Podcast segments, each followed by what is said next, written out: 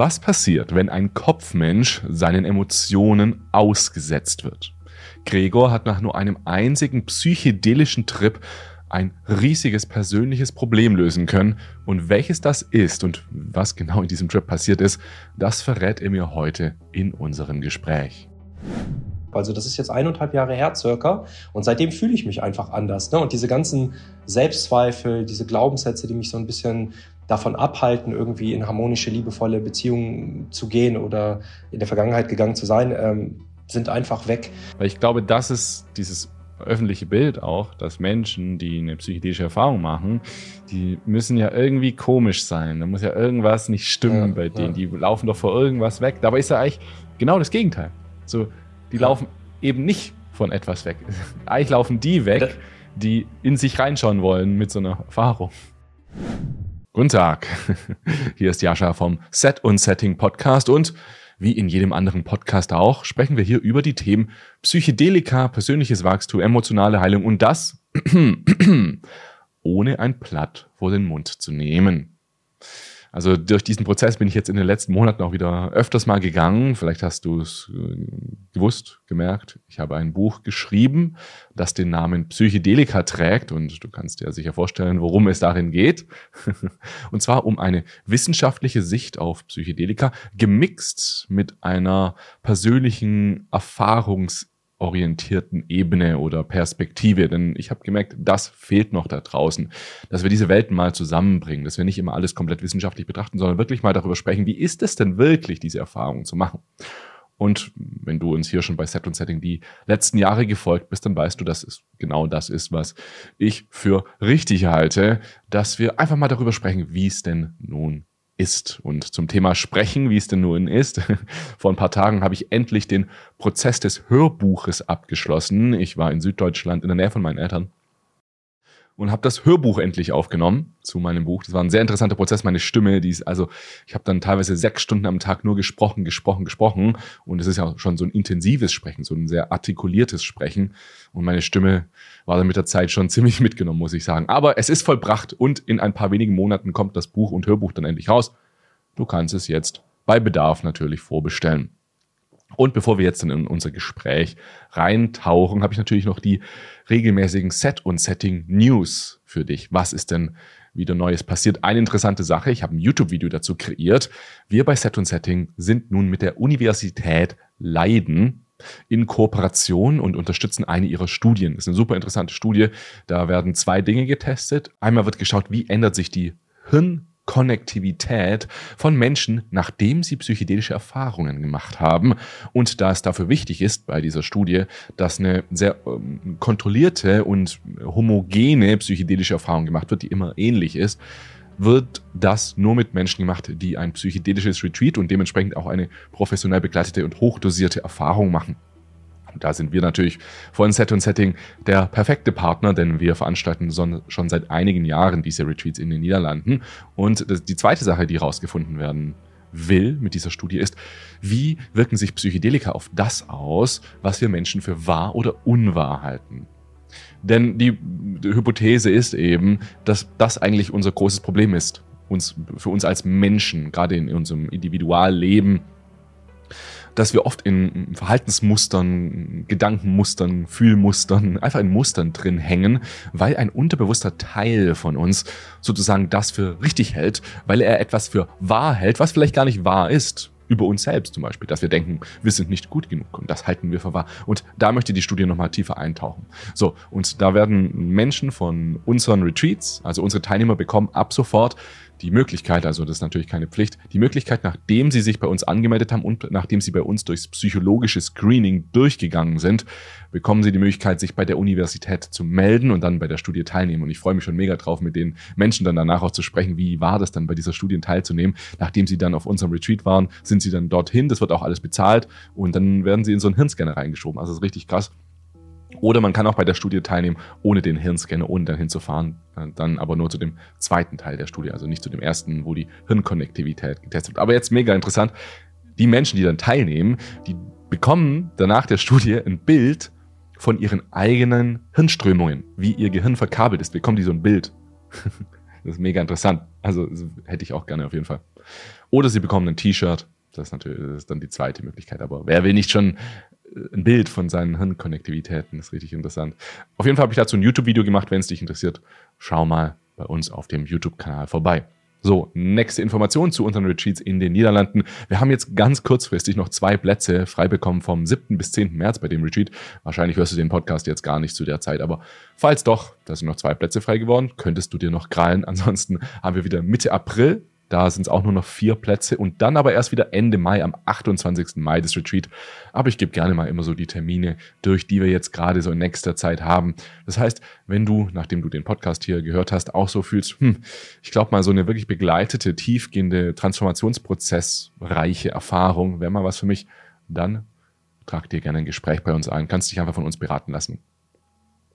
Dann zu Luminary. Luminary hast du sicherlich schon gehört. Das ist unsere Ausbildung für psychedelische Facilitation, also andere Menschen auf der Erfahrung begleiten. Wenn du selbst schon Erfahrung gesammelt hast, wie wäre es denn, andere zu begleiten? Wenn dich das interessiert, dich da ausbilden zu lassen, dich weiterzubilden in diesem Feld, dann wäre Luminary eventuell was für dich. Wir haben ja die erste Runde letztes Jahr gehabt. Jetzt geht's in die zweite Runde. Am 14. Mai geht's los für zehn Wochen mit dem Ausbildungsretreat in den Niederlanden, das fünftägige. Richtig gut. Die PDF ist wieder am Start. Kannst dich darüber informieren. Packe ich in die Podcast-Beschreibung. Und wir machen ein Webinar dazu in den nächsten zwei, drei Wochen. Wenn du beim Webinar teilnehmen willst, einfach bei uns im Newsletter eintragen. Steht auch unten in der Podcast-Beschreibung. Und dann bekommst du den Zugang zum Webinar, kannst da deine Fragen stellen, wie denn genau das Ganze abläuft und so weiter und so fort. Da freue ich mich mega. Luminary wird übrigens jetzt dieses Jahr richtig viel weiterentwickelt. Ich will nicht zu viel vorwegnehmen, aber es wird institutionell. Okay, das Wort habe ich jetzt nicht richtig ausgesprochen, aber ist auch egal, du weißt, was ich meine. Ich freue mich auf jeden Fall, dass du Teil dieser Reise bist hier bei Set und Setting und deswegen genug geschwafelt. Jetzt geht's zu meinem heutigen Gast. Als Business- und Life-Coach weiß Gregor ganz genau, wie er finanzielle Ziele erreichen kann und persönlich vorankommt. Er hat Wirtschaftsmathematik und Wirtschaftspsychologie studiert und beschreibt sich als sehr kognitiven Menschen. Damit konnte ich dann auch ganz gut resonieren. Doch genau dieser rationale Fokus brachte ihn irgendwie in seinem Leben aus der Balance. Der Zugang zu seinen Emotionen, und die sind doch sehr wichtig fürs Leben, war blockiert und Liebesbeziehungen, die er zu Frauen hatte, waren eher toxisch als jetzt wirklich tief. Oder anders gesagt, die waren einfach nicht harmonisch, so könnte man es vielleicht besser ausdrücken. Doch das alles sollte sich ändern, als er eines unserer Retreats in den Niederlanden besuchte. Heute sprechen wir gemeinsam über die Disbalance zwischen Kognition und Emotion. Und ich glaube, die haben wir fast alle, die einen in die eine Richtung, die anderen in die andere Richtung. Gregor erzählt mir heute von seinem Werdegang und erklärt mir, welche Probleme er ganz spezifisch mit Emotionen und romantischen Beziehungen hatte. Und er erzählt mir natürlich auch von seiner unglaublich bewegenden psychedelischen Erfahrung, die ihn bis heute positiv begleitet. Also es war eine Erfahrung, die ist jetzt schon eineinhalb Jahre her und bis heute hat er ganz viele Hausaufgaben bekommen. Darüber sprechen. Ich finde es mega interessant. Und auch wie diese Erfahrung seine, seine, ähm, seine Werte wie Empathie oder Achtsamkeit, wie ihnen das geholfen hat, das wirklich mal in sein privates Leben und in seinen beruflichen Alltag zu integrieren. Nicht nur dieses kognitive, ja, ja, ich meditiere jetzt, sondern das zu verkörpern. Ah, okay, jetzt reicht. Wir legen los. Viel Spaß mit mir und Gregor Wojtowicz.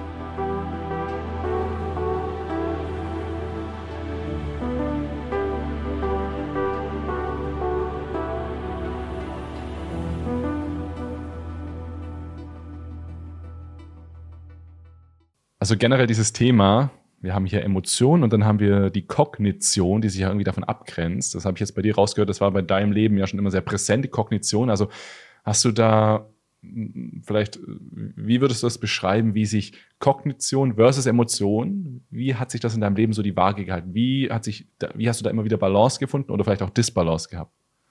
Mhm. Ähm, ich würde sagen, dass ich die Balance erst so in den letzten Jahren gefunden habe. Bei mir ist das auseinandergedriftet. Also ich kann mich noch erinnern als Kind, da war ich relativ normal, hatte Freude, war ein Abenteurer, habe Dinge gemacht, auf die ich Lust hatte.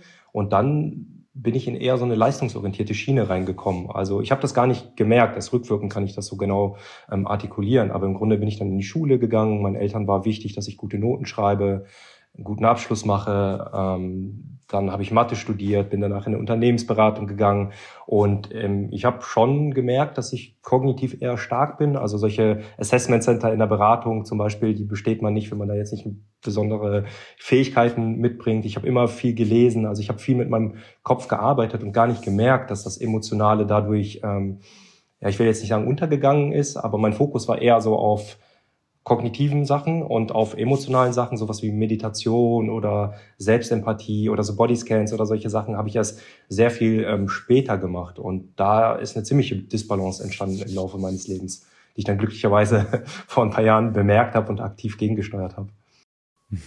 Gab es da irgendwelche Symptome, die du wahrnehmen konntest, jetzt im Nachhinein, die dich darauf hingewiesen haben, dass da so eine gewisse Disbalance gibt? Mhm.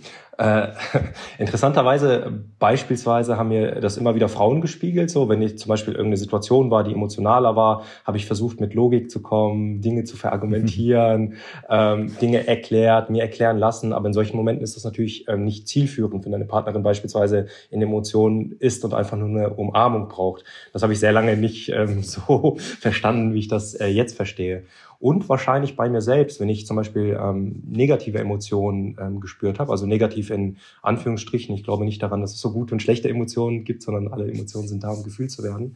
Ähm, da habe ich schon auch gemerkt, dass ich dann versucht habe, das irgendwie mit dem Verstand zu lösen. Sagen wir mal, ich bin in einer Trennung, dann habe ich überlegt, woran liegt das und was kann ich besser machen und solche Sachen. Aber ich habe nie wirklich den Schmerz wahrgenommen. Im Gegenteil, ne, versucht den eher wegzudrücken, überkompensiert, feiern gegangen, neue Frauen kennengelernt. Also ich war nie so gut darin, meine eigenen Emotionen zu spüren.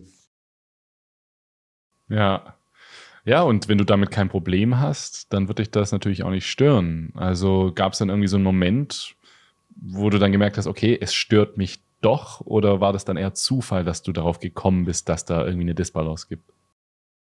Ähm, das wurde zunehmend sichtbarer. Ähm, ich habe das ja auch in meinem YouTube-Video erzählt, dass ich dann irgendwann eine Beziehung hatte mit einer Person, die diagnostizierte Borderlinerin war, was ich erst erstmal gar nicht wertend fand oder jetzt auch nicht meine. Aber ich habe auch schon gemerkt, dass sie ähm, Dinge gemacht hat, die gegen meine Bedürfnisse und gegen meine Grenzen gingen. Und das hat mich sehr verletzt. Und trotzdem, obwohl ich kognitiv wusste, okay, diese Frau tut mir nicht gut und ähm, beispielsweise Ehrlichkeit ist mir schon wichtig und sie hat mich dann belogen und ich bin trotzdem immer wieder zu ihr zurückgekommen und wir hatten dann so eine sehr toxische Dynamik in der Beziehung, ähm, viel on-off, viel Drama und ich wusste, in der Beziehung bin ich nicht der Mann, der ich sein möchte und diese Beziehung tut mir auch nicht gut und wahrscheinlich tut diese Beziehung ihr auch nicht gut und trotzdem habe ich das emotional nicht aufgelöst bekommen, konnte mich von ihr nicht wirklich lösen. Das war dann schon auch ein Prozess und dann ist mir nochmal das fast Gleiche passiert mit einer anderen Frau ähm, und dann spätestens dachte ich, okay, das war jetzt kein ähm, Einzelfall, sondern das scheint ja irgendwie mit mir zu tun zu haben, dass ich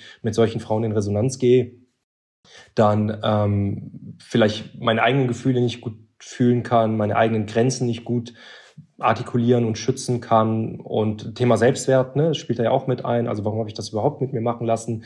Da äh, spätestens ist mir das sehr bewusst deutlich geworden, dass ich noch stärker in die Innenschau gehen möchte, um halt besser zu verstehen, was da eigentlich in mir abläuft, so Glaubenssätze besser zu verstehen, Emotionen besser zu verstehen, weil auch das habe ich versucht im Kopf zu lösen. Ne? Ich habe da natürlich viel gelesen, viel Coaching-Ratgeber, Beziehungsratgeber, Kommunikationsratgeber, so in die Richtung. Aber auf emotionaler Ebene habe ich das nicht wirklich gut aufgelöst damals. Mhm. Ja, ich finde find interessant, wie du das so erzählt hast, habe ich richtig gemerkt.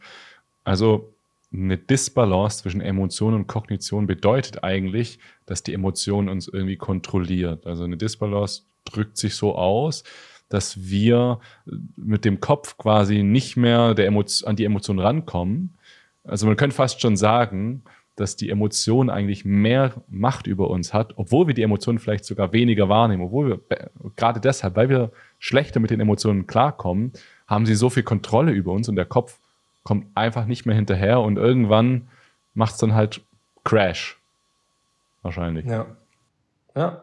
Ähm, bei mir war das tendenziell so, dass äh, ich versucht habe, durch meinen Kopf dann eher wieder Kontrolle herzustellen. Also wahrscheinlich waren diese Emotionen so schmerzhaft, dass ich die gar nicht irgendwie richtig verarbeiten mhm. konnte. Und weil ich irgendwie geahnt habe, dass das so ist, habe ich dann versucht, das im Verstand zu lösen. Habe dann versucht, Erklärung zu finden, Lösung zu finden. Ne? Also ich will jetzt keine Stereotypen aufmachen, aber so ganz klassisch Mann, ne? so lösungsorientiert äh, versuchen, äh, in die Erklärung ja. zu gehen oder ins, ins Verständnis zu kommen. Und das hat dann für mich einfach nicht gut äh, funktioniert. Ne? Deshalb, also bei mir gab es definitiv äh, eine Disbalance zwischen, zwischen Emotionen und Kognition. Hm. War dann das Beziehungsende dieser zweiten Beziehung dann auch der Auslöser zu sagen, okay, jetzt beschäftige ich mit, mich mit psychedelischen Substanzen oder kam das später? Also nicht, nicht der Auslöser, aber definitiv auch ein Faktor. Dieses Thema psychedelische Substanzen, das hatte ich immer schon ähm, auf dem Schirm gehabt. Also ich habe Wirtschaftspsychologie studiert, ich beschäftige mich viel mit Persönlichkeitsentwicklung und da ist ja dieses Konzept des Unbewussten oder des Vorbewussten ja auch schon Teil des Studiums. Und ich fand das immer interessant, durch zum Beispiel Atmung oder durch Kälte in verschiedene ähm, Bewusstseinszustände zu kommen. Das heißt, dieses Thema hatte ich immer schon auf dem Schirm gehabt, habe mich aber nicht so richtig getraut. Und das war dann im Grunde nochmal so der Arschtritt, der mich dann über die ähm, Schwelle gebracht hat, zu sagen, okay, ich werde das jetzt machen. Nicht unmittelbar nach der Beziehung, also da habe ich auch erstmal Zeit gebraucht, das für mich zu verarbeiten. Und äh, da wusste ich, okay, jetzt bin ich wieder Single, ich habe Lust beispielsweise aufs Festival zu gehen. Da habe ich mit einem Freund das Burning Man Festival in der Wüste Nevada mir ausgeguckt, was ja auch so ein spirituelles Festival ist.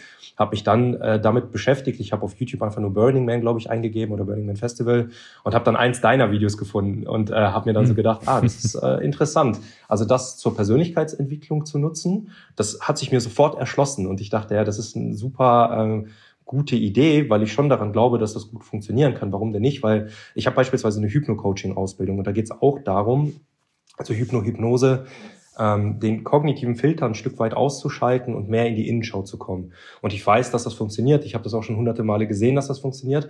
Und ich dachte, okay, wenn ich jetzt eine externe Substanz habe, kann das das vermutlich unterstützen und fördern. Deshalb hat sich das mir sofort erschlossen und das war so der ausschlaggebende Punkt, dass ich dann gesagt habe, ach, jetzt mache ich das. Ich bin jetzt sowieso Single, ich habe Zeit, ähm, habe Lust, bin Neugier, neugierig, offen und äh, werde das jetzt einfach mal angehen. Hattest du davor schon irgendwelche Berührungspunkte mit hm, Drogen? Also war das für dich so die erste? Äh, die erste psychoaktive in dem Sinne. Ich habe schon mal beim Feiern MDMA genommen, also das ist Ecstasy, würde man dazu sagen, ist nach mhm. meinem Verständnis eher ein Empathogen. Also das bedeutet, das macht ähm, Emotionen, die du hast, vielleicht noch ein bisschen spürbarer und ist auch ein mhm. Dopamin-Wiederaufnahmehemmer. Das heißt, du hast einen Zustand der Euphorie und das habe ich aber eher so als Partydroge wahrgenommen. Also das war jetzt nicht meine Intention, da irgendeine Art von Persönlichkeitsentwicklung zu machen beim Feiern. Das war mehr oder weniger meine einzige Erfahrung, bis auf natürlich Alkohol, wenn du so willst, ist ja auch eine Droge. Eigentlich Nervengift, aber kann man auch als Droge wahrnehmen. Äh, gut, Koffein, ähm, das wissen die wenigsten Leute, dass das psychoaktiv ist. Ähm, dann Gras, also Marihuana, habe ich auch schon mal ab und an geraucht, aber jetzt nicht häufig. Und bei mir hatte das äh, aber nie so einen Effekt gehabt, dass ich dann total witzig war oder irgendwie verändert war im Bewusstsein, sondern eher entspannend. Das, das war so der Effekt, den ich wahrgenommen habe. Und das ist halt so meine Erfahrung, die sich auf diese paar Substanzen, die ich gerade benannt habe, beschränkt hat. Mhm, mhm. Mm, was war eigentlich so dein Beruf jetzt auch zu der Zeit, in der du Psychedelika mhm. entdeckt hast. Also ich versuche da gerade so irgendwelche, ich finde es ja immer ganz interessant, dass die Menschen, die sich dafür entscheiden, so eine Erfahrung zu machen, was haben die für ein Leben? Und deswegen habe ich jetzt mhm. auch so gefragt, hast du schon Drogen genommen davor? Und aber auch, ja, was, was war oder ist jetzt vielleicht auch jetzt so dein Beruf? Und hat der irgendwas damit zu tun, vielleicht auch mit ähm, Psychedelika? Wahrscheinlich nicht. So mit, aber so mit Psychologie? Mhm.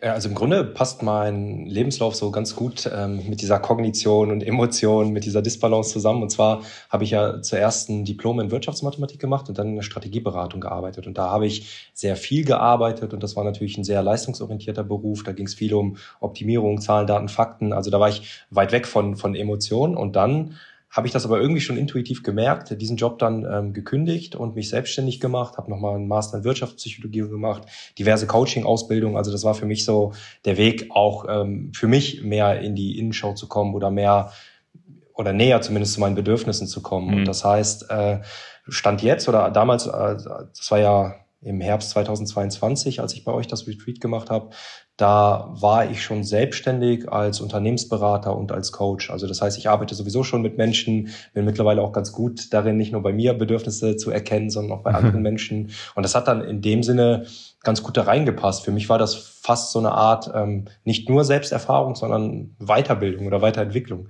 Also das hat wunderbar ähm, reingepasst, ja. dieses ganze Thema in meine Berufswahl. Ja. Hey.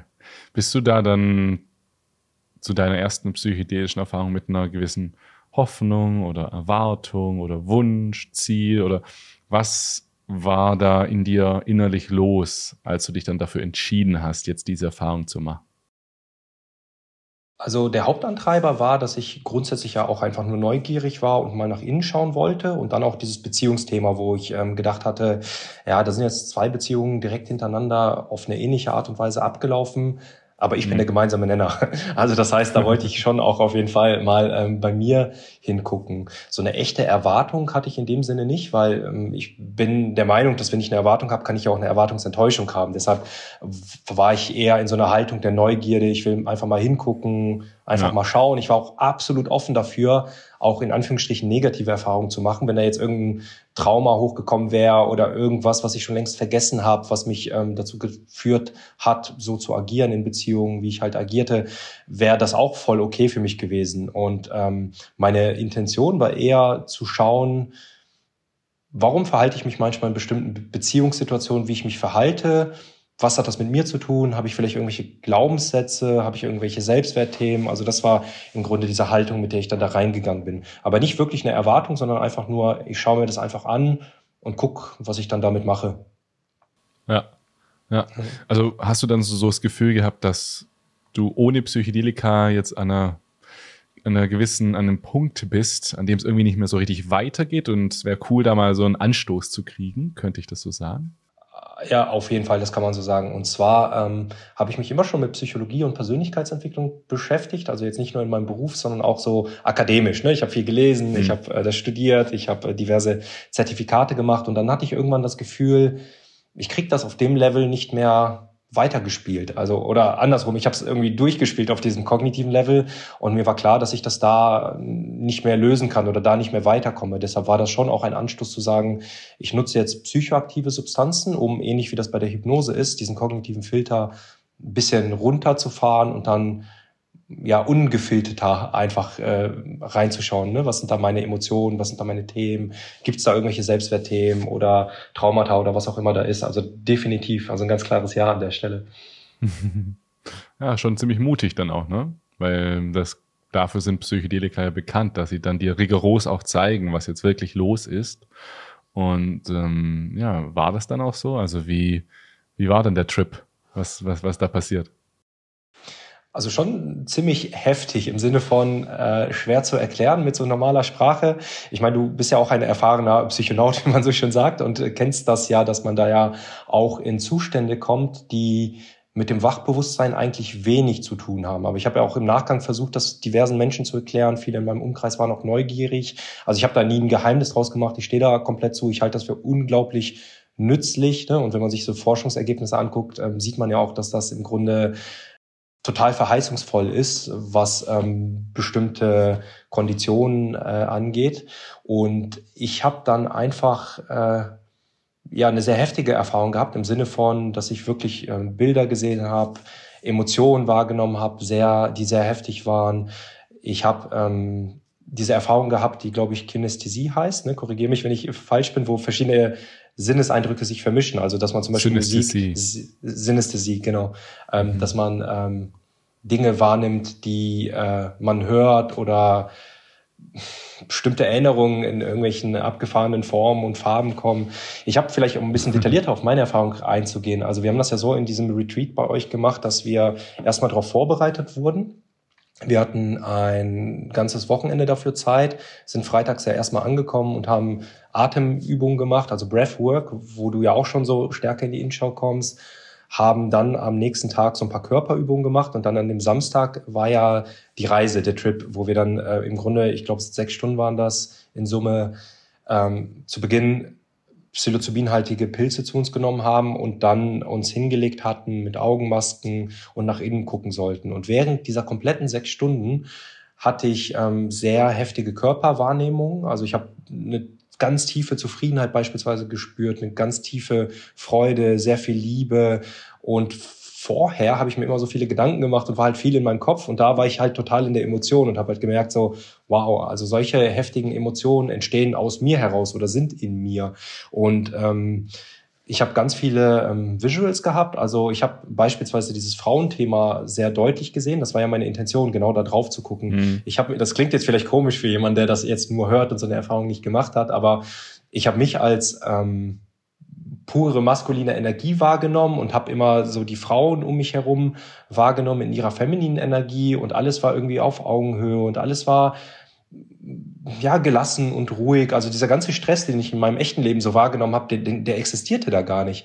Und ich habe mir dann die Frage gestellt, so, hm, Warum ist das eigentlich so? Also wenn, wenn das hier in dem Sinne die Wahrheit ist oder das hier so sein kann, warum ist da immer dieser Faktor der Zweifel zum Beispiel bei mir drin, der Glaubenssätze, wie vielleicht bin ich nicht gut genug oder vielleicht muss ich irgendwie leisten für Liebe. Ne? Also in, in meiner Realität war das so, dass ich ganz tief unbewusst, das war mir kognitiv gar nicht bewusst, ähm, schon auch so ein Gefälle wahrgenommen habe, ja, vielleicht bin ich nicht gut genug oder vielleicht habe ich die Frau nicht verdient oder eine liebevolle Beziehung nicht verdient. Und da war das plötzlich so repariert oder wiederhergestellt oder so, wie es sein sollte, wahrscheinlich auch einfach. Und das habe ich sehr tief wahrgenommen in, im Sinne von, von Emotionen. Also das, das kann ich kognitiv gar nicht so gut erklären. Mhm. Ich versuche das so gut zu erklären, wie ich kann, aber auf jeden Fall habe ich das halt sehr stark in mir oder sehr tief in mir gespürt, so dass ich das seitdem für mich integriert habe. Also das ist jetzt eineinhalb Jahre her circa und seitdem fühle ich mich einfach anders. Ne? Und diese ganzen Selbstzweifel, diese Glaubenssätze, die mich so ein bisschen davon abhalten, irgendwie in harmonische, liebevolle Beziehungen zu gehen oder in der Vergangenheit gegangen zu sein, ähm, sind einfach weg. Ne? Also das habe ich dann während meiner Reise sehr deutlich gespürt. Das war schon emotional sehr auffühlend, aber im positiven Sinne. Ja, das klingt schön. Ich finde das immer wieder interessant, wie das wie so eine neue korrigierende Überschreibungserfahrung ist, die dich einmal so wahrnehmen lässt, wie es eben nun mal wirklich ist unterhalb dieser ganzen Filter. Und interessant, wie du sagst, wie trotzdem, obwohl es auch schon lange her ist, ist, ist was geblieben. Also ja. wie, wie, wie kannst du das erklären, dass da was dass da was geblieben ist? Weil du hast es ja nur erfahren, aber danach warst du wieder normal, mhm. oder?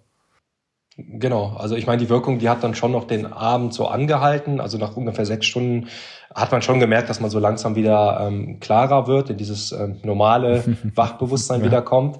Ich kann mich noch erinnern, ähm, nach dieser Erfahrung äh, habe ich erstmal geduscht und habe mich total lebendig gefühlt, habe mir stundenlang Sachen aufgeschrieben, die ich da äh, erlebt habe, weil ich wollte das schon irgendwie konservieren. Also eigentlich wollte ich mir nur ein, zwei Notizen machen, aber ich war dann so im Flow und habe wirklich stundenlang geschrieben. Und was ich davon mitgenommen habe, ist, dass ich mich seitdem tatsächlich anders fühle. Das ist halt nichts, was ich irgendwie anders jetzt mache, aber ich habe ein anderes Körpergefühl. Hm. Meine Schwester hat das gut beschrieben, die meinte das so, vorher war das vielleicht so, als war ich so ein bisschen gehemmter und das war so eine Art Schleier um mich herum und jetzt bin ich irgendwie mehr bei mir und ähm, halt fröhlicher und freudiger und ich merke das auch, dass ich tatsächlich viel mehr Momente habe, wo ich präsent bin. Früher war ich halt viel in meinem Kopf und habe irgendwie über Dinge nachgedacht, über Vergangenes nachgedacht oder die Zukunft geplant. Jetzt gelingt mir das deutlich besser, einfach präsenter zu sein. Es gelingt mir deutlich besser, bei mir zu sein. Also ich achte natürlich schon auf meine Außenwirkung und beruflich ist das natürlich auch wichtig als Unternehmensberater oder Kommunikationstrainer. Gleichzeitig ist aber mein Selbstwert davon nicht abhängig oder auch von der Reaktion von Frauen, ob die mir schreiben oder mir nicht schreiben, ist mir völlig egal, was mich früher vielleicht noch irgendwie irritiert hätte, wenn dann jemand mal zwei, drei Tage nicht schreibt. Hätte ich mir direkt Gedanken gemacht, na, hat das was mit mir zu tun, habe ich vielleicht was falsch gemacht.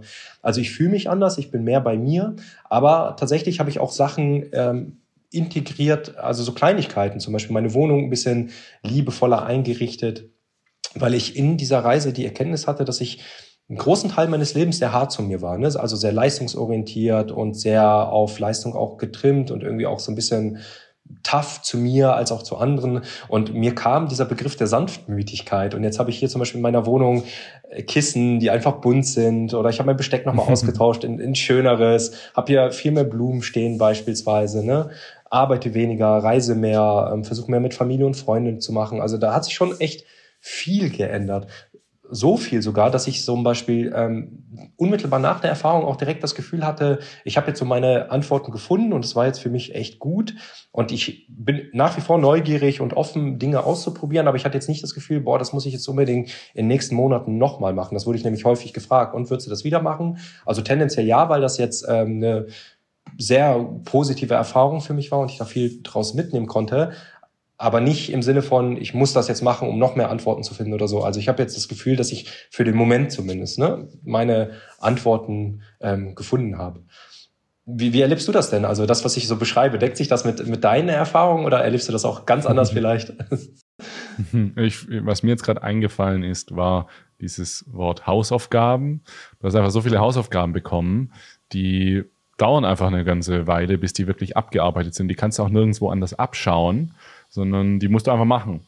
Und wenn du jetzt halt nochmal eine Erfahrung machen würdest, vielleicht würdest du dann nochmal neue Hausaufgaben kriegen, obwohl du die alten noch nicht gemacht hast. Und da hast du wahrscheinlich auch so eine gute mh, hm, Selbstreflexion, so eine gute Wahrnehmung, so wie ich sie bei mir auch oft spüre. So dieses, ich brauche gerade keine neue Erfahrung. Zum Beispiel habe ich jetzt auch schon wieder ähm, eine ganze Weile eben keine tiefere Erfahrung gemacht. Wir haben jetzt vor ein paar Tagen erst so kurz drüber, also, so drüber nachgedacht, hey, vielleicht mal dieses Jahr nochmal ein Retreat, eine tiefe Erfahrung. Ich habe so gemerkt, gerade nicht. So, ich weiß nicht. Und dann habe ich mich so, weil ich natürlich auch, das auch mein Beruf ist irgendwo, dann dachte ich so, mhm. ich muss da schon mal wieder eine Erfahrung machen, so, muss das schon mal wieder gemacht sein. Aber eigentlich will ich gerade nicht. Also ich könnte schon, und ich glaube auch nicht, dass es schlecht wäre, aber ich denke, das verstehen viele Leute nicht. Es zieht da eigentlich so direkt so hin, dass man dann denkt, so, das, das war so gut, das muss ich jetzt nochmal machen, weil Vielleicht kannst du das auch aus deiner Erfahrung da mal ein bisschen erzählen. Das ist ja, ist ja nicht so, dass sechs Stunden lang du in der Ekstase warst, sondern da waren sicherlich auch ein paar Momente dabei, die einfach ein bisschen unangenehmer waren. Ja, also ich habe ähm, definitiv verschiedene Emotionen durchlebt. Wobei gleichwohl im Vergleich zu den anderen, wir haben ja am Tag danach ein Sharing gemacht, glaube ich, dass meine Erfahrungen noch insgesamt sehr positiv waren. Also ähm, was habe ich überhaupt erlebt? Also ich habe ja dieses Gefühl des tiefen Friedens, der Freude, der Liebe wahrgenommen mhm. in mir. Ich hatte aber auch traurige Momente, wo ich dann auch ähm, Personen gesehen habe, die mir sehr wichtig waren, wo ich vielleicht weniger mit zu tun habe, ne? Oder auch meine Eltern, die jetzt auch schon was älter sind. Ne? Also da habe ich auch Trauer wahrgenommen, aber das war jetzt nicht so eine überwältigende Trauer oder negative Trauer, sondern das war einfach fast wie so eine Melancholie. Ne? Also mm. das war jetzt definitiv nicht so, als wäre ich so sechs Stunden berauscht gewesen. Ähm, beispielsweise, interessanterweise, sowas wie zum Beispiel Angst habe ich gar nicht wahrgenommen. Ich war bei jeder Emotion voll im Einklang damit. Es gab einen Moment, den fand ich ganz interessant. Da, also vielleicht muss ich ein bisschen anders ansetzen. Ähm, eine der Eigenschaften von psychoaktiven Substanzen ist ja diese sogenannte Ich-Auflösung. Ne? Also ich habe äh, mhm. im Grunde verloren, wer bin ich überhaupt, warum bin ich hier, was ist meine Aufgabe, was soll ich hier überhaupt machen. Also mein ganzes Selbstkonzept ist in sich kollabiert. Und dann war ich dort in diesem Raum, wo wir die ähm, Zeremonie gemacht haben, habe dann so nachgedacht, so, hm, warum bin ich eigentlich hier und müsste ich nicht eigentlich irgendwo anders sein? Und dann kam mir so der Gedanke, ah, ich bin wahrscheinlich tot.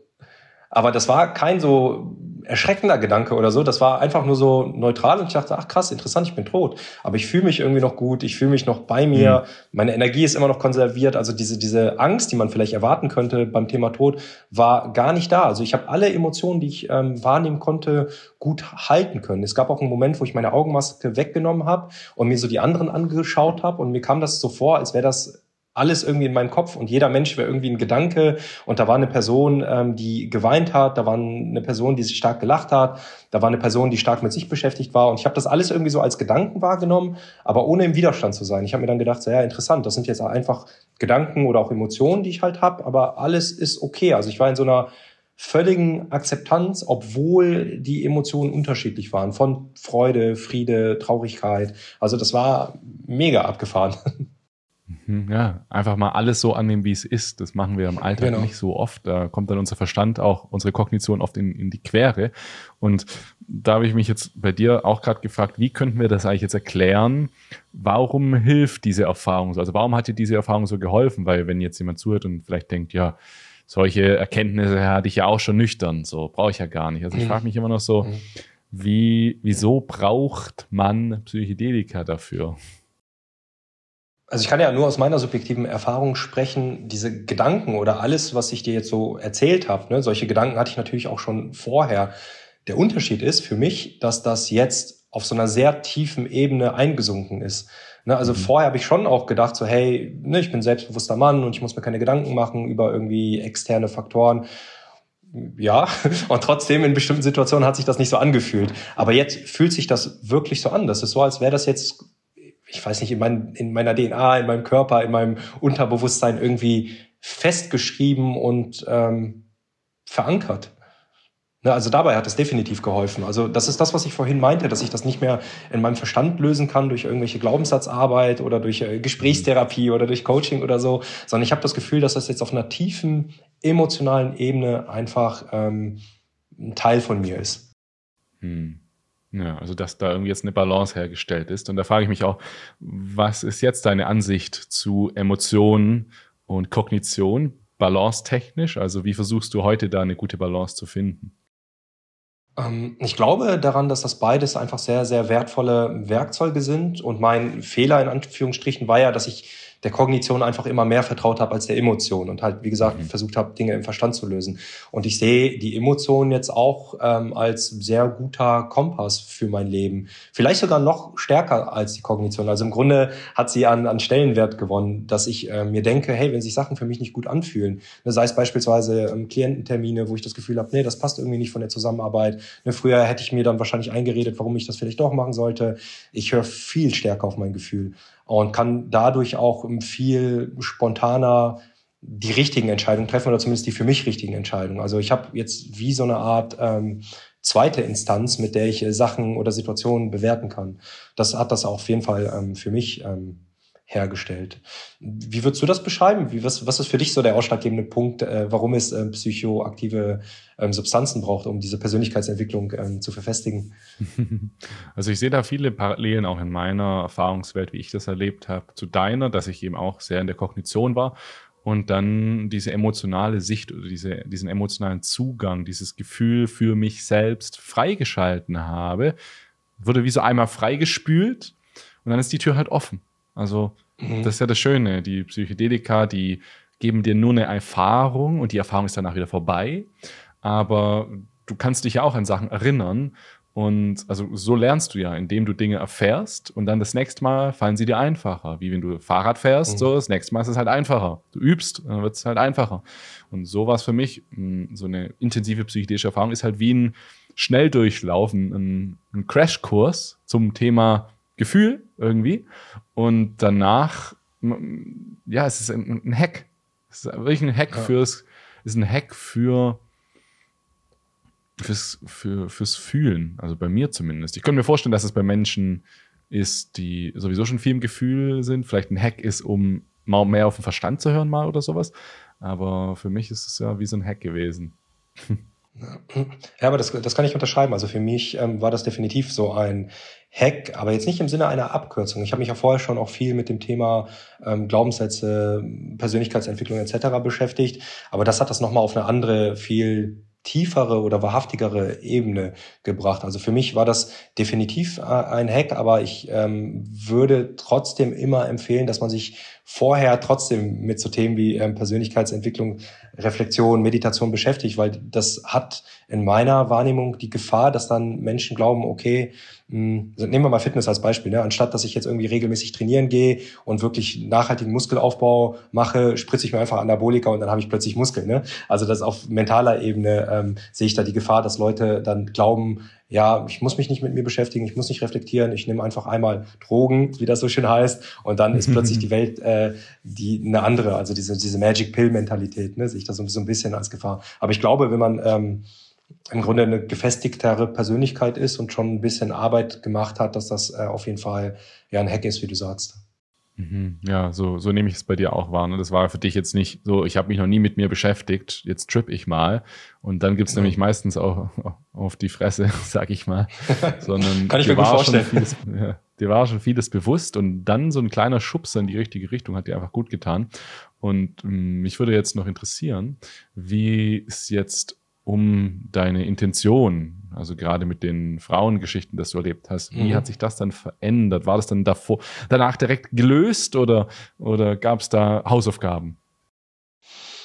Also ich glaube schon, dass die Hausaufgaben bis heute noch anhalten, ne? um in, in deiner Metapher zu bleiben. Ähm, deshalb habe ich auch noch nicht das Bedürfnis, eine andere äh, neue Erfahrung zu machen, weil ich das Gefühl habe, dass ich immer noch davon zehre. Ne? Also Thema mehr sanftmütig, äh, sanftmütiger zu sein oder mehr mehr bei mir zu sein. Aber was natürlich äh, passiert ist, was heißt natürlich, aber interessanterweise habe ich mich erstmal auf mich fokussiert und hatte dieses ähm, Frauenthema jetzt erstmal beiseite und habe gedacht, so ja klar, wenn ich eine Frau interessant finde, date ich die, aber ich, ich date nicht mehr so über die Bande, dass ich jetzt irgendwie eine Frau brauche, die mich bestätigt, ne, was für ein toller Typ ich bin oder damit ich mich endlich als Mann spüren kann, so wie ich das vorher immer gemacht habe. Also das heißt, ich habe dann ähm, mehr den Fokus auf mich gesetzt und habe dann auch gelernt durch diese Erfahrung, ich kann mich in meiner Männlichkeit spüren, ohne dass ich eine andere Person beispielsweise brauche. Also in meinem Fall als heterosexueller Mann eine andere Frau. Ne? Also ich mache viel mehr in der Natur beispielsweise, habe mit Wim Hof Sachen angefangen, Eisbädern, noch mehr Atemarbeit, ne? wie gesagt, viel Reisen und ähm, habe dann Frauen kennengelernt und bin dann ganz anders in die Resonanz gegangen. Also ich hatte das Gefühl, mhm. dass ich dann irgendwie ganz anders mit, mit Frauen interagiere. Jetzt gar nicht, ähm, also das habe ich vorher vielleicht auch nicht so viel gemacht, aber vorher dieses Gefälle ja schon so ein Stück weit wahrgenommen, zumindest unbewusst und gedacht, ich muss jetzt irgendwie besonders cool sein oder ich muss leisten, um irgendwie attraktiv zu sein und mhm. ich muss ganz viel mit an den Tisch bringen. Das habe ich irgendwie komplett verworfen, diesen Gedanken. Bin dann so ganz entspannt ins ähm, Dating reingegangen und ich habe dann wirklich kurz danach, so zwei, drei Monate später, eine Frau kennengelernt, die einfach total super ist, die mega zu mir passt, viel mehr als die Frauen, die ich vorher gedatet habe, die einfach mit sich im Reinen ist, die einfach tolle Werte hat, also auch ähnliche Werte wie ich, gemeinsame Ziele. Und mit ihr bin ich jetzt fast ein Jahr in einer sehr harmonischen Beziehung, also viel harmonischer als das vorher war. Vorher habe ich das immer so als Kampf wahrgenommen, ne, weil ich mir dann auch Frauen irgendwie ausgesucht habe, die halt ihre Pakete hatten. Und ähm, insbesondere bei meiner letzten Ex-Freundin war das so, dass ich das Gefühl hatte, sie war viel auch in ihrer männlichen Energie, war sehr erfolgreich, Autorin und dann waren wir so gefühlt immer im Kampf. Aber ich will nicht kämpfen in meiner Beziehung. Mm. So, und jetzt habe ich halt eine Frau an meiner Seite, die wirklich ganz sanftmütig ist, auch äh, ganz feminin, ganz liebevoll, ganz fürsorglich, ne? Und das ist einfach mega cool. Also das Thema, ich will jetzt nicht sagen, das ist dadurch gelöst, aber das ist unter anderem auf jeden Fall dadurch besser geworden. Ja, das freut mich.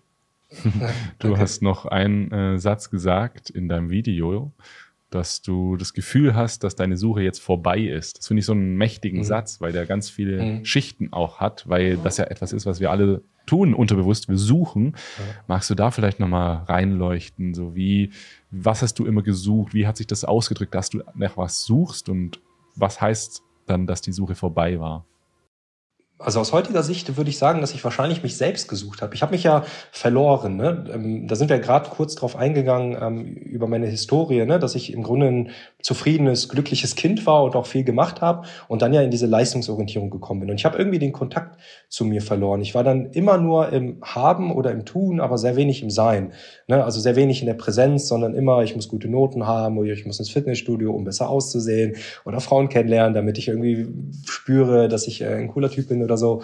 Und ähm, im Grunde habe ich zum einen das gesucht oder mich gesucht und zum anderen habe ich auch das Gefühl gehabt, dass ich irgendwie Antworten gesucht habe. Ich habe extrem viel gelesen. Ich bin total mhm. wissbegierig ähm, gewesen. Also bin ich immer noch. Ich lese immer noch gerne, aber aus einer anderen Intention. Ich habe irgendwie den Eindruck gehabt, dass ich versucht habe, jetzt noch irgendwie das richtige Buch zu finden und da steht jetzt drin, wie mein Leben aussehen sollte. Also ich habe sehr im Außen gesucht.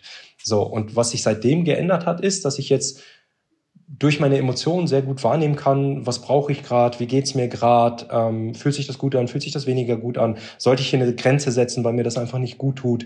Also ich habe sehr viel Klarheit gefunden und ich habe im Grunde sehr viel Orientierung von von innen gefunden und deshalb suche ich das halt nicht mehr im Außen. Also das ist ähm, mhm. das, was ich oder was es für mich bedeutet. Mhm. Welche Gefühle waren da mit dir assoziiert, mit etwas suchen? Also was hat das in dir ausgelöst? Also im Grunde so eine Art Rastlosigkeit oder Spannung. Also wenn du auf einer Suche bist, das erzeugt ja automatisch ein Spannungsfeld, weil du ja nach einem Zustand strebst, der jetzt nicht ist. Ne, das heißt, du hast ja im Grunde deine, deine Glückseligkeit schiebst du ja immer in die, in die Zukunft, so nach dem Motto, hey, wenn ich das mhm. gefunden habe, dann bin ich endlich zufrieden. Also, oder nehmen wir mal das Thema ähm, Karriere oder Finanzen. Ich habe immer gedacht, ich müsste das noch erreichen, dann werde ich mich irgendwie anders fühlen. Also ich war sehr viel in der Zukunft. Und ähm, das hat dann so ein Gefühl von Unruhe, von Spannung, von Rastlosigkeit ausgelöst, was mir tatsächlich auch Leute gespiegelt haben, ne? dass ich so eine hohe Energie habe und immer so, äh, ich will jetzt nicht sagen hibbelig, aber schon irgendwie wahrnehmbar in der Aktion bin. Und jetzt gelingt mir das halt viel besser, bei mir zu sein, gelassen zu sein, nichts zu machen. Ne? Früher hatte ich, vielleicht ein gutes Beispiel, immer das Gefühl, sagen wir mal, ich habe meine Eltern besucht oder ich habe mal nichts gemacht. Dann hatte ich immer so, so ein Störgefühl in mir, ah, du kannst ja jetzt hier nicht Fernsehen gucken, du sollst eigentlich ein Buch lesen, du sollst eigentlich hier an deinem Business arbeiten, du sollst jenes machen. Und jetzt habe ich verstanden, so, Bullshit. So, ich kann einfach im Moment sein, ich kann bei mir sein, ich muss gar nichts mehr machen. Ich kann Sachen machen. Ne? Also ich will das jetzt nicht schlecht reden. Ne? Ich bin froh, dass ich meine ganzen Studiengänge gemacht habe oder einen Job habe, bei dem ich gutes Geld verdiene, weil das halt Ressourcen sind, mit denen ich Sachen machen kann. Aber das ganze Thema Selbstwert äh, ist losgelöst davon und das ganze Thema, wenn ich dann endlich so und so viel Geld habe oder wenn ich die Frau endlich an meiner Seite habe, dann bin ich bei mir. Das, das ist komplett aufgelöst. Ne? Also diese, diese Rastlosigkeit, diese Spannung, diese Nervosität, die da im Grunde mitgeschwommen, mitgeschwommen hat, das, die ist jetzt weg. Ich finde äh, mal interessant zu wissen, wie, wenn wir Menschen fragen würden, die auch das Gefühl haben, sie suchen, wenn wir denen sagen würden, die Suche ist eigentlich vorbei, wenn du halt einfach aufhörst zu suchen. Also wenn einfach nicht mehr das Gefühl kommt, dass es etwas zu suchen gibt. Ich würde mich würde mal fragen, was es dann in einem auslösen würde. Wäre das dann so, wird es, es wird wahrscheinlich nicht reichen, aber letztendlich ist es ja das. Ne? Du hast einfach nur aufgehört zu suchen und schon ist die Suche vorbei. Und die Suche ist nicht vorbei, weil du jetzt all das erreicht hast, was du vorher dachtest, was du unbedingt brauchst, erfolgreich sein, Anerkennung. Und aber suchen wir halt alle unterbewusst irgendwie um von irgendwas, ich weiß auch nicht, weil wir von irgendwas wegkommen wollen oder so.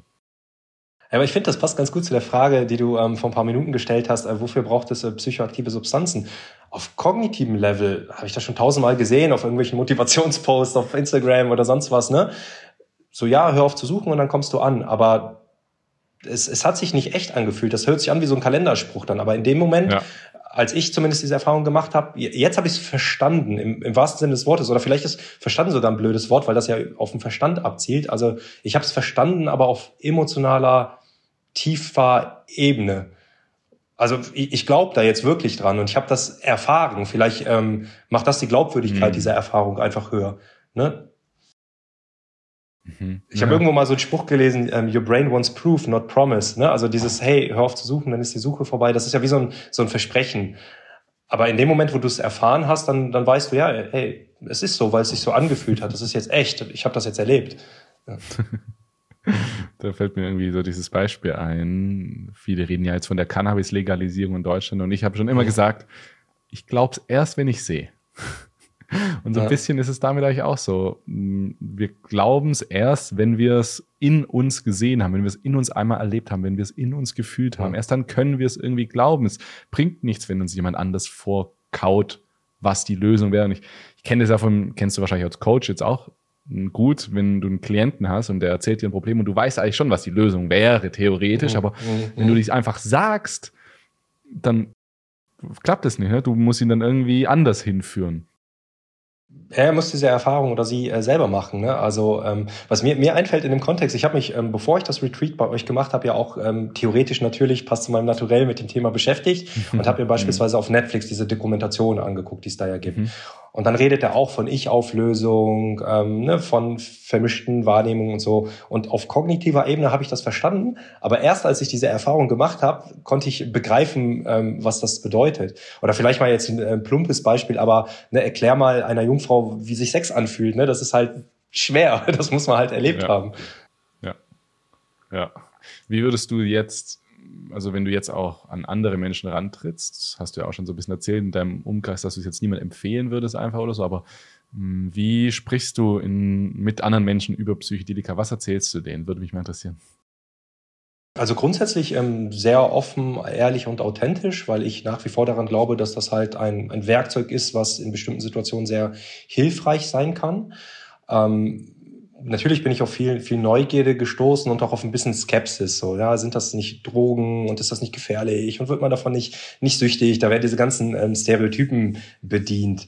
Und äh, ich bin ja schon auch ein Naturwissenschaftler, ne? Und es gibt ja unendlich viele Studien dazu, die, die belegen, hey, ja. beispielsweise Psilocybin ist viel weniger gefährlich als äh, Alkohol. Alkohol ist bei uns in unserer Gesellschaft akzeptiert und legal und ab 16 kannst du im Grunde Alkohol trinken aber ähm, Pilze sind total gefährlich und das zerstört dein Leben für immer und so und das ist ganz klar einfach falsch. So und das, ich habe da sogar Grafiken auf meinem Handy, wo äh, du bestimmte Diagramme siehst, ne, wie schädlich tatsächlich die einzelnen Substanzen sind und zum Beispiel LSD oder Psilocybin ist halt sehr wenig schädlich. Ne? Das heißt erstens versuche ich schon so ein bisschen mit Zahlen, Daten, Fakten zu argumentieren, aber gleichzeitig kann ich ja auch viel über meine Erfahrung kommen und sagen, hey, guck mal, für mich hat das echt extrem gut geholfen. Es hat mir sehr viel gebracht. Ich kann mir vorstellen, dass das auch anderen Menschen sehr viel bringt. Gleichwohl verstehe ich, dass das nicht für jeden das Richtige ist und jeder kann ja denken und fühlen, was er oder sie möchte. Also ich, ich sehe mich da jetzt nicht als, als Messias oder so, da andere Menschen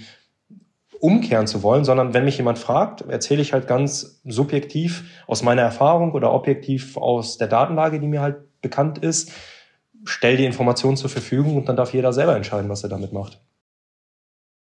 Jedoch ähm, habe ich, also zumindest hat mir nie jemand direkt irgendwas Negatives dazu gesagt. Also ich habe ja dann ein YouTube-Video dazu gedreht und diese Erfahrung dann auch sehr offen und verletzlich geteilt und die meisten Leute ähm, haben, also ich will jetzt nicht sagen, sich bedankt, aber fanden es schon schön, dass ich sie teilhaben lassen habe und haben das als sehr ehrlich, authentisch und auch interessant wahrgenommen. Also ich bin auf sehr viel auch in Interesse gestoßen.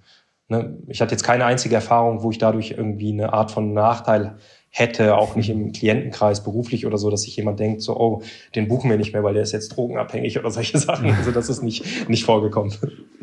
Ja, das finde ich auch cool, dass du das machst, weil genau sowas brauchen wir, wenn wir mehr Menschen ja. darauf aufmerksam machen ja. wollen. Und einfach Leute, die, ich sag mal, einen normalen Beruf haben und die normal wirken ähm, und die einfach das machen. Weil ich glaube, das ist dieses öffentliche Bild auch, dass Menschen, die eine psychedelische Erfahrung machen, die müssen ja irgendwie komisch sein. Da muss ja irgendwas nicht stimmen ja, bei denen. Ja. Die laufen doch vor irgendwas weg. Dabei ist ja eigentlich genau das Gegenteil. So, die ja. laufen eben nicht von etwas weg. eigentlich laufen die weg, die in sich reinschauen wollen mit so einer Erfahrung.